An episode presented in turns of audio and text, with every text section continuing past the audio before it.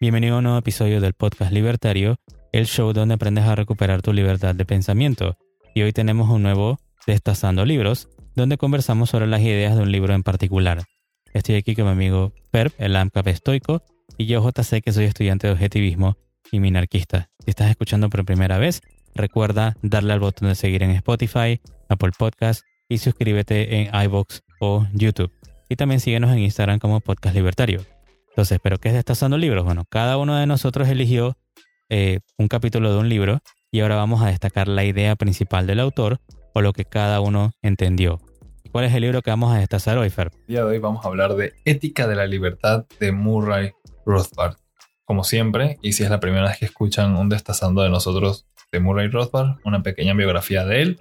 Murray Rothbard fue un economista estadounidense de la escuela austríaca, historiador económico y teórico político, y también fundador y principal teórico de el anarcocapitalismo. Así que para mí tiene un lugar muy especial. Eh, esta vez empezaré yo con el capítulo 15 de este libro que se llama Derechos Humanos como Derechos de Propiedad. Y lo elegí porque eso es algo que incluso yo no había pensado a fondo y este libro me lo hizo notar bastante y justifica la importancia de la existencia de la propiedad privada, los derechos de propiedad, por encima de cualquier otro derecho. Y ya voy a explicar por qué. Primero, citando algo directamente del libro. El primer párrafo de este capítulo, casualmente, dice, los liberales generalmente desean preservar el concepto de derechos para derechos humanos, como lo son el derecho a la libertad de expresión, ese ya lo conocemos bastante, pero negando el concepto de propiedad privada, sea, lo dan por hecho, como si fuera algo natural, que está sobreentendido, no hay que mencionarlo. Pero, por el contrario, menciona Rothbard, el concepto de derecho solo tiene sentido bajo el concepto de derecho de propiedad, es decir, propiedad privada, pues no hay derechos humanos que no sean a su vez derechos de propiedad. Los primeros pierden su valor y claridad y se vuelven confusos cuando el derecho a la propiedad privada no es utilizado como estándar. Es decir, cualquier derecho humano se niega si tú no aceptas y comprendes que la propiedad privada, el derecho a tener propiedad, es la base para los demás. ¿Y cómo funciona esto? Esto suena un poquito confuso. Ah, propiedad privada. Si lo están pensando como eh, el tener propiedad física, de una casa nada más. Ah, yo tengo derecho a propiedad privada porque yo tengo una casa a mi nombre y tengo un carro a mi nombre y tengo una computadora que el recibo tiene mi nombre y así es una, una constancia de que yo pagué por ese bien. Si lo ven solamente de esa manera, sí abarca esos ámbitos también, pero están dejando perder otras cosas muy importantes que vamos a hablar que a mí me llamó muchísimo la atención, nunca lo había pensado de esta manera y de verdad que es muy interesante y es muy importante también reconocerlo de esto. Entonces, para explicar esto de los derechos de expresión, acción y los demás, solamente son válidos cuando se reconoce que existe propiedad privada. Cuando primero tú aceptas que tienes propiedad sobre tu cuerpo. Tú no puedes decir, ah, quiero mi libertad de expresión, mi derecho a decir lo que yo pienso, pero dices, ah, la propiedad privada no debería existir. Eso regresaríamos a lo que mencionamos en los episodios pasados de las contradicciones de pensamiento. ¿Cómo tú vas a tener libertad de expresión y de pensamiento cuando tu propio cuerpo no te pertenece? Tienes que empezar por reconocerlo de esa forma. Tú no le perteneces a un colectivo, tu cuerpo es tuyo. Quien decide qué va a suceder con tu cuerpo, qué va a hacer tu cuerpo, porque al final del día el hablar es emitir sonidos, patrones de audio que forman palabras y eso es tu expresión. Si tú no tienes derecho sobre tu propio cuerpo, dices, mi cuerpo es mío, esas ondas, es, esa, esa actividad que estás realizando no es tuya. Es una extensión de ti para seguir explicándolo, por ejemplo, cuando uno dice, ah, simplemente eh, mi libertad de expresión es poder ir por ahí y decir lo que yo quiera. ¿Se han preguntado alguna vez cuando está el ejemplo de que uno no puede decir fuego, fuego y lo gritas en un teatro? ¿Por qué te sacan de ese teatro? ¿Qué es lo que sucede ahí? ¿Es por el hecho de haber mentido? ¿Es porque te están coartando tu libertad de expresión? ¿De que tú no tienes la, la capacidad o la libertad de decir lo que tú quieras? No, es mucho más sencillo que eso. Tú no estás en tu propiedad. Cuando tú entraste al teatro, tú compraste un boleto que da a entender, porque está en el reglamento de ese teatro, de seguro podrían ir y buscarlo si es un cine, es un teatro en vivo, etc. Que hay parámetros, eso es propiedad privada de alguien más y tú debes acatarlas a ti te remueven por haber hecho ese escándalo porque no cumpliste las reglas de la propiedad privada de esa persona. Ese es tu crimen. No estás siguiendo las normas que alguien en su propiedad impuso. Tú tienes libertad de expresión sobre todo lo que a ti te pertenece. Tú en tu hogar, cuando está tu nombre, cuando tienes propiedad privada, tú en tu hogar puedes hacer lo que tú quieras puedes caminar desnudo o desnuda dentro de tu casa sin que nadie te llame la atención, pero eso es algo que sería un crimen, que sería indecencia pública, si estuvieras en la calle, en una vía donde todo el mundo te puede ver. ¿Cuál es la diferencia? ¿Tienes libertad entonces de quitarte la ropa o de vestirte como tú quieras? Sí, la cosa es que solamente la puedes ejercer, puedes aprovechar esa libertad, ese derecho cuando estás en propiedad tuya o cuando la persona dueña de la otra propiedad acepta. Por eso es que cuando vas a casa de un amigo o amiga, te dicen, ah, te puedes quitar los zapatos. Estás cerca de una piscina que le pertenece a alguien más. Ah, aquí está bien que no uses una camiseta. Aquí está bien que te vistas de otra forma. Aquí está bien que tomes alcohol. Cuando estás en una vía pública, no está bien que tomes alcohol. Porque la vía pública no. Y es donde vamos a llegar no existe tal cosa como una propiedad colectiva. Al final del día todo es va a depender de lo que alguien más administra. Los políticos administran esas vías públicas y es por eso que uno no puede hacer cosas que ellos no quieren en la vía pública.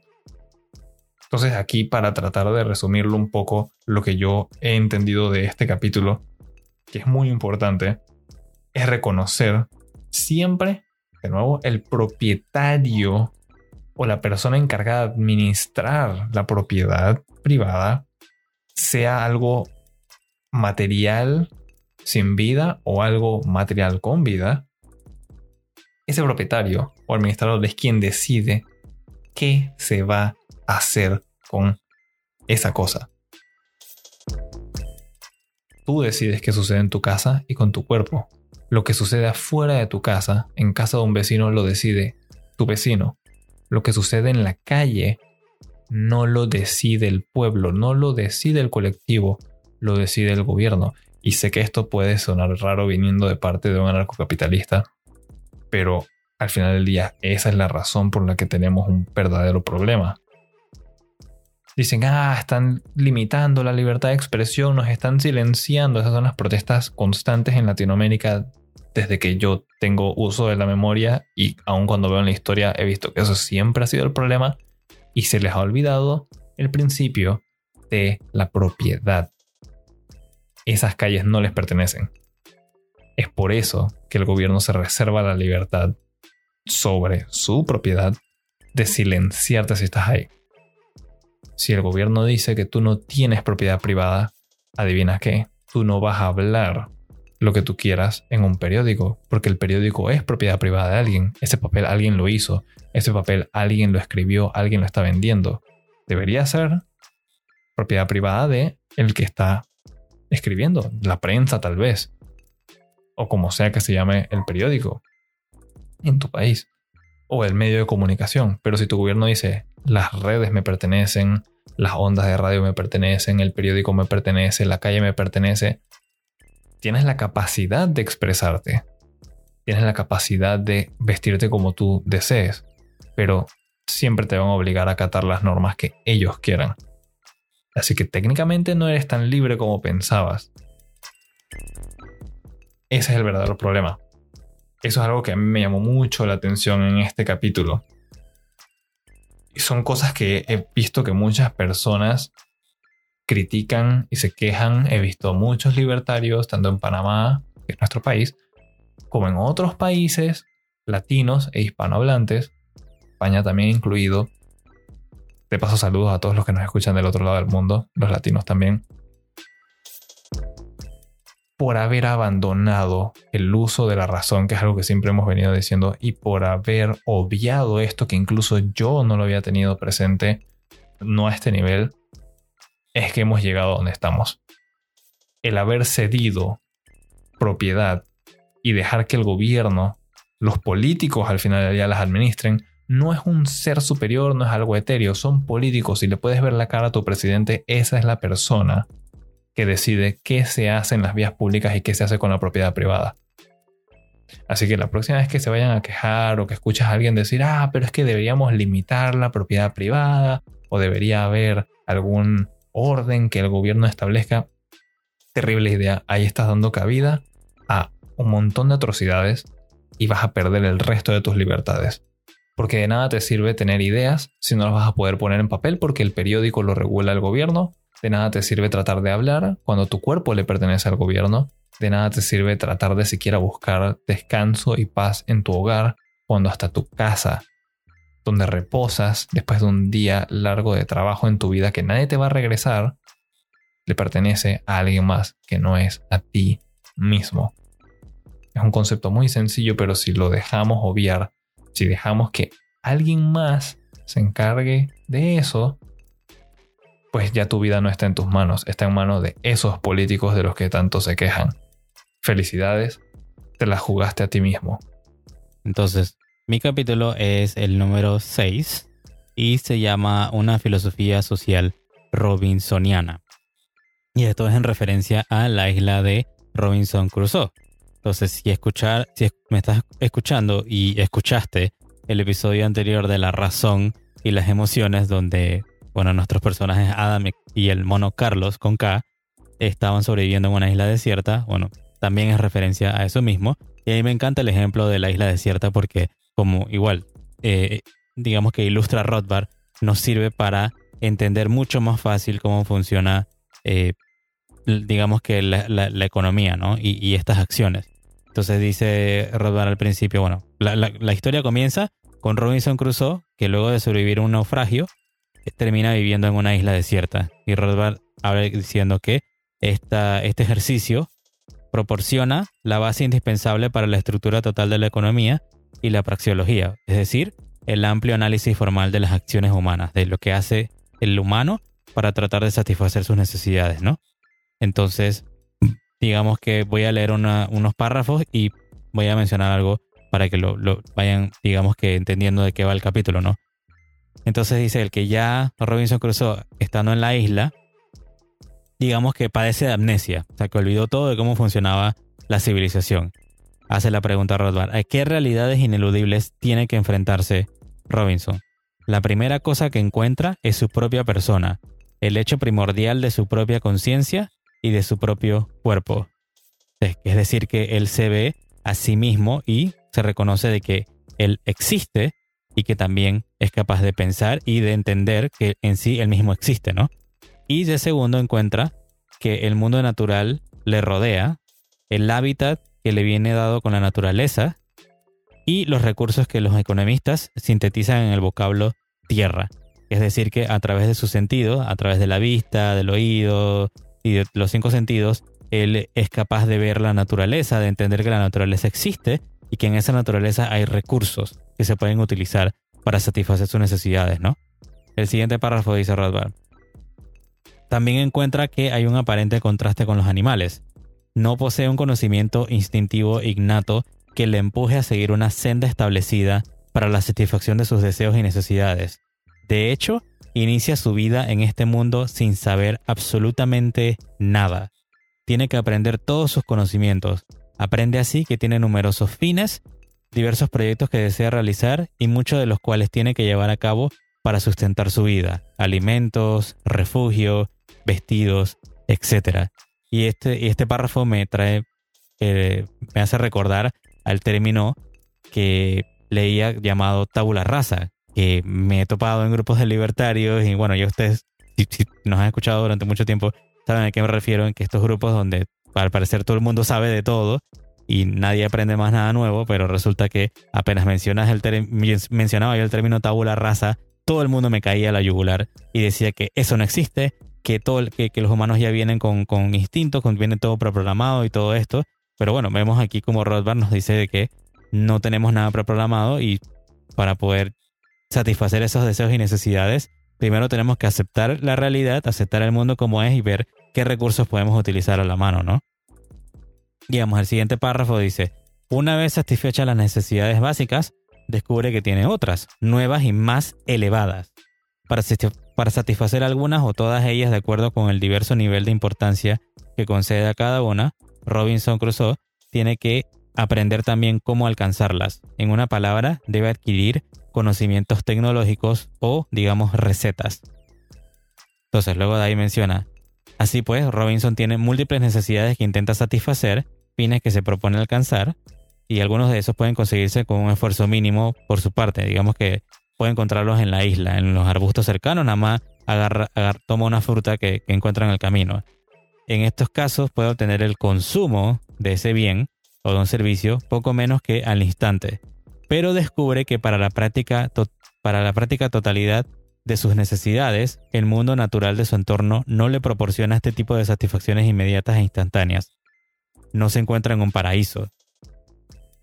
Luego, para lograr sus fines, debe tomar esos recursos que ofrece la naturaleza y debe transformarlos de la manera más hábil y productiva que le sea posible, digamos en objetos útiles, en formas y lugares que le pueda usar, y solo de esta manera pueden conseguir la satisfacción de sus necesidades. Yo diría que un ejemplo sencillo sería que tiene que bajar unos cocos y para poder bajar unos cocos, mm, si se, trepa, si árbol, cada vez, digamos que consume muchísima energía nada más para bajar los cocos. Pero si de repente él consigue alguna forma de hacer una vara, ese, ese bien que creó nuevo, la vara, le ayuda a bajar los cocos de una forma más eficiente y sin utilizar tanta energía, ¿no? Y también le permite bajarlos mucho más rápido y en mayor cantidad. Entonces, dice Rothbard, en resumen, debe A. elegir sus objetivos, B. aprender a alcanzarlos utilizando los recursos que le proporciona la naturaleza y C. desarrollar su trabajo, emplear su energía para transformar estos recursos en formas y lugares útiles, es decir, en bienes de capital y finalmente en bienes de consumo, o sea, lo que puede consumir, en cosas que pueda, como dice, consumir directamente. Entonces, terminando ese párrafo, dice, vemos así que Robinson Crusoe se fabrica, se fabrica con las materias primas que le proporciona la naturaleza un hacha, que es un bien de capital, con la cual puede talar árboles para construir una choza, que es un bien de consumo.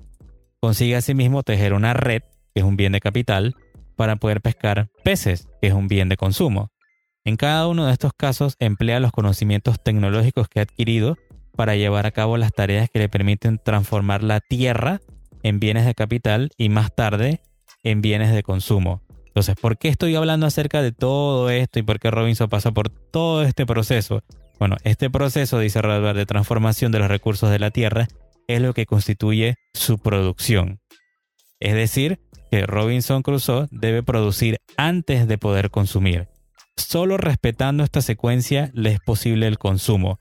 En este proceso de producción, de transformación, el hombre moldea y modifica el entorno natural para sus propios fines, en lugar de verse simplemente determinado como los animales por este entorno.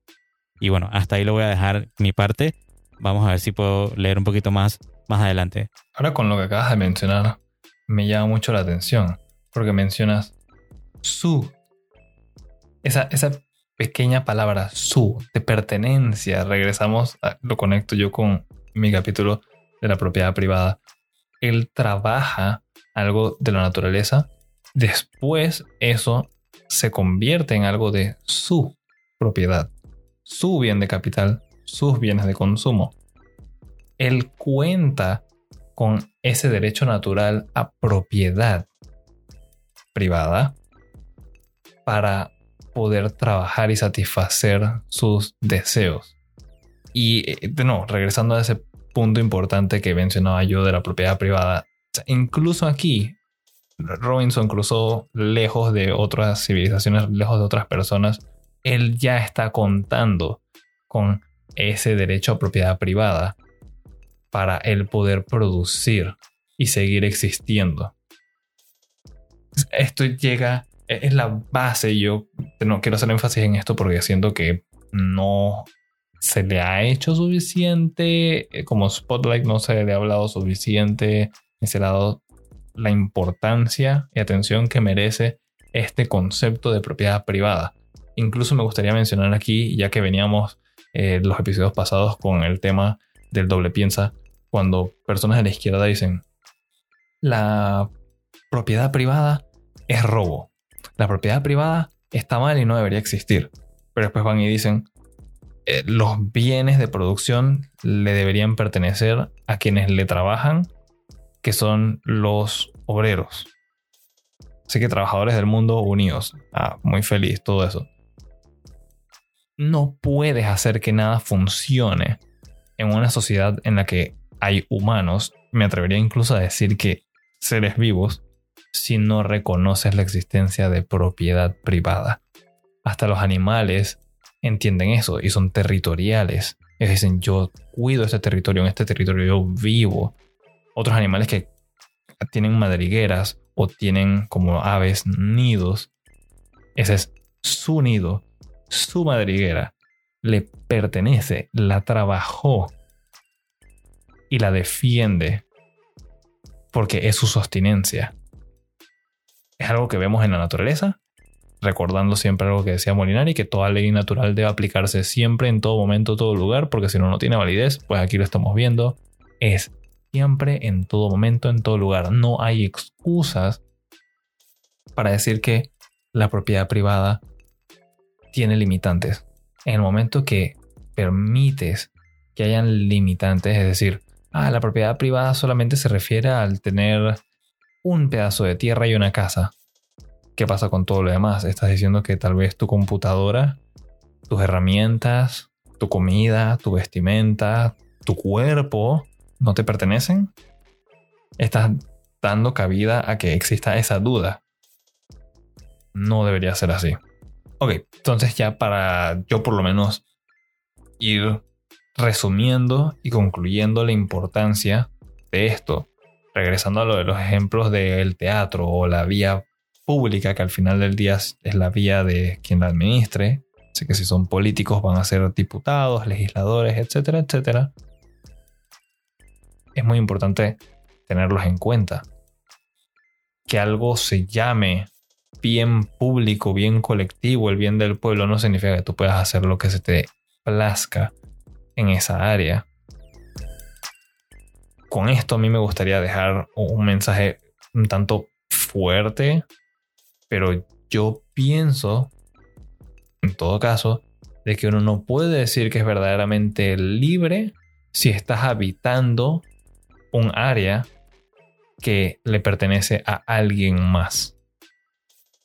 Uno lo podría ver desde el sentido de que vivir en casa de sus padres no es ser completamente libre, no te pertenece. Por eso los padres dicen mi casa, mi techo, mis reglas. Pues asimismo hacen los gobiernos. Mi país, mi tierra, mis reglas. Y tú en este país no importas lo que te da la gana. En este país tú no tienes armas porque a mí no me da la gana. En este país tú no consumes drogas, al menos no fácilmente porque a mí no me da la gana. No es compatible la idea de que el gobierno se haga cargo de propiedad privada y tener libertad. Podrían haber alternativas en las que existe un gobierno administrador regulador de otras cosas tú seas libre y tengas propiedad privada, sí, y eso viene para otros episodios que ya estamos pensando en ellos y sé que van a disfrutar muchísimo, tanto como yo estoy disfrutando meterles mente, pensar en ellos. Pero hasta entonces, váyanse con esa idea, la libertad es constante. Debe serlo. Y el argumento, entonces, sobre dónde, cuándo puedes ejercer tus derechos naturales y tus libertades, va a ser determinado por quién administra la propiedad donde te encuentras. ¿Vas a ser tú, el individuo? ¿O ese administrador va a ser el gobierno corrupto y opresor del que tanto se quejan? Entonces, bueno, digamos que para cerrar con mi tema, para no, que no se queden inconcluso a los que le interesa más, obviamente deberían de leer todo el libro, pero vamos a terminar de hablar un poquito más de este capítulo. Dice, continúa entonces Rothbard. Así pues, el hombre no posee un conocimiento innato, instintivo, automáticamente adquirido de sus propios fines ni de los medios para conseguirlos, sino que tiene que aprenderlos, ¿no? Debe para ello ejercitar sus facultades de observación, abstracción y reflexión. En una palabra, su razón. La razón es el instrumento del conocimiento del hombre y de su auténtica supervivencia. Ahí lo vemos nuevamente. Lo vimos con la isla en el capítulo, en el episodio anterior, la isla y las emociones en la historia que inventamos nosotros, de que la razón es la guía. No lo dice Rothbard. El uso y despliegue de su mente, la adquisición de conocimiento sobre lo que es mejor para él y sobre la manera de alcanzarlo, es un modo de existir y perfeccionarse exclusivamente humano.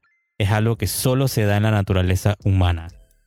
Luego dice que Robinson Crusoe aprendió, como hemos visto, sus fines y el modo de alcanzarlos. Ahora bien, cuál fue la labor específica llevada a cabo por su capacidad de aprendizaje, por su razón, en el proceso de obtención de tales conocimientos. Bueno, aprendió cómo actúan las cosas en el mundo, es decir, descubrió la naturaleza de los distintos seres y clases de seres que el hombre encuentra en la existencia, es decir, que descubrió las leyes naturales que guían la conducta de las cosas en el mundo, descubrió que la flecha es parte del arco puede abatir un venado y que una red puede capturar muchos peces. O sea que aceptó la realidad y trabajó con ella, ¿no? Entonces digamos que para cerrar todo este, este capítulo, Rothbard dice, los individuos descubren mediante la introspección de su conciencia la realidad natural primordial de su libertad, su libertad para elegir, su libertad para usar o no usar la razón, a propósito de cualquier materia dada, en resumen, la realidad natural de su libre voluntad. Y descubren asimismo la realidad natural de que su mente impera sobre su cuerpo y sobre sus acciones. Esto es, descubren que tienen la posesión natural de sí mismos. Robinson Crusoe es dueño de su propio cuerpo, su mente es libre para seguir los fines que desee y para ejercitar su razón con el propósito de descubrir los objetivos que debería escoger y de aprender las recetas que le permitan utilizar del modo más eficaz los medios de que dispone para conseguirlos. ¿No? Entonces yo diría, como él menciona al final, todos estos hechos se construyen a partir de la naturaleza humana y así es como el hombre puede sobrevivir y prosperar. Sé que es bastante información para digerir, pero me, fascinó muchísimo este capítulo, principalmente porque eh, nuevamente es el ejemplo de la isla y me encanta el, ejemplo de la isla. Pero veo mucho a Rothbard de lo que escribe aquí que va muy acorde a lo que yo he estudiado en objetivismo a través de, del último año, de que la razón es primero, o sea, de que existimos, la realidad existe y la realidad es objetiva, no la puedes cambiar. Por más que chilles y patalees y llores y pidas a las nubes, a lo que sea, no se puede cambiar. La escasez existe, hay recursos, pero son escasos. Y aceptando esa realidad y trabajando entonces con esos recursos que son escasos, es que podemos convertirlo utilizando, como él dice, recetas o encontrando la tecnología para convertir esos recursos. O sea, de nada te sirve tener un pozo de petróleo si no, si no, si no entiendes qué es. Primero que lo aceptas. Dices, no, no, no es petróleo. Claro que es petróleo, lo aceptas y después decides, bueno, es escaso tiene, yo, le, yo le encuentro un valor y luego lo puedes transformar en alguna otra cosa, en algún derivado, en plástico o en gasolina o en algo y le encuentras otro uso. Pero eso solamente se puede debido a la naturaleza de nosotros, de los seres humanos, ser capaces de utilizar la razón para navegar por esa realidad, aceptarla, entenderla y entonces trabajar en ella para poder lograr sobrevivir y al final del día prosperar, ¿no? Yo creo que eso suena muy bien y yo con mi obsesión ahora, eh, mi nuevo romance redescubierto con la propiedad privada, diría que todo eso, siendo parte de la naturaleza humana, solamente se puede asegurar cuando tienes propiedad privada. Gracias a que él está produciendo, estás haciendo cosas, ¿cómo te aseguras que el día de mañana puedes seguir trabajando en lo que dejaste el día de ayer? Es tu propiedad. Se va a respetar. La puedes defender. Y puedes ir trabajando por encima de lo que dejaste en el pasado hecho. Y es lo que nos ha ayudado a toda la humanidad a desplazarnos hacia un futuro y a un presente, pues, mucho más próspero y pacífico, estable de lo que era hace mucho tiempo. No la estamos pasando excelente, en otros países yo sé que la están pasando muy mal, pero todavía sigue siendo mejor que en el pasado, gracias a toda esa acumulación. Ah, la propiedad privada es definitivamente lo mejor. Entonces, gracias por escuchar el Destazando Libros y espero que se animen a leer el libro por completo. Es bastante material, es un libro bastante extenso, así que hay mucho para aprender de Rothbard en esta ética de la libertad, ¿no? Entonces, si es tu primera vez aquí, dale al botón de seguir en Spotify, Apple Podcasts, iBox o YouTube y síguenos en Instagram como Podcast Libertario. Además, visita nuestra página podcastlibertario.com para enviar tus preguntas o contactar con nosotros. En el próximo episodio tendremos una nueva cápsula libertaria sobre cuál es la forma más moral y efectiva de hacer protesta. Por último, comparte este episodio con tus amigos y familiares y recuerda, tenemos una cultura por salvar. También recuerden que los derechos naturales constituidos por tu libertad y tu propiedad privada, aceptarlos, reconocerlos es gratis, pero que el gobierno te los quite, para eso pagas impuestos. Nos escuchamos en la próxima.